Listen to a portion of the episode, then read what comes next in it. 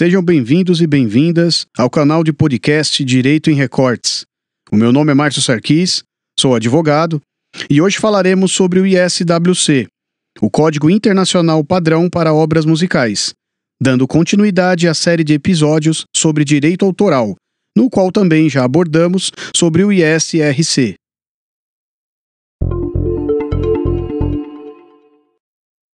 Pois bem, o que é ISWC? O Código Internacional Padrão para Obras Musicais é um número de referência único, um código identificador permanente e internacionalmente reconhecido para identificação de obras musicais. Em suma, cada obra possuirá um ISWC diferente que registrará as informações necessárias sobre a obra.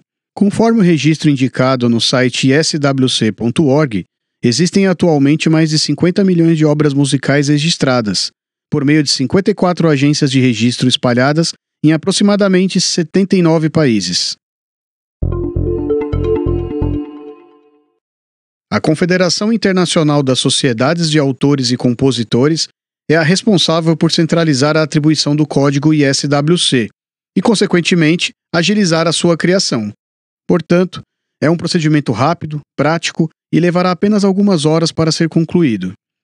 Aqui no Brasil, os pedidos de cadastramento para instalação do ISWC devem ser feitos diretamente nas sociedades arrecadadoras, aquelas que eu mencionei no episódio anterior, bastando o titular estar filiado a uma delas. Estas sociedades atuam no cadastro e no relacionamento com os artistas e definem as normas de arrecadação e distribuição de direitos autorais. Ocorre que quando uma obra musical é tocada publicamente em emissoras de rádio e TV, eventos, internet, cinemas, plataformas de streaming e outros, o artista deverá receber por isto. E com base na Lei Federal 9610 de 1998, estas sociedades visam assegurar os direitos autorais e os seus eventuais recebíveis.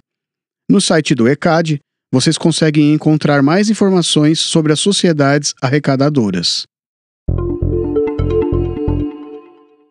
Caros ouvintes, este foi o segundo podcast sobre direito autoral, desta vez tendo como objeto de abordagem o ISWC. Eu quero muito agradecer a todos que escutaram até aqui e em breve gravarei o último episódio da sequência, trazendo para vocês um comparativo entre o ISRC e o ISWC.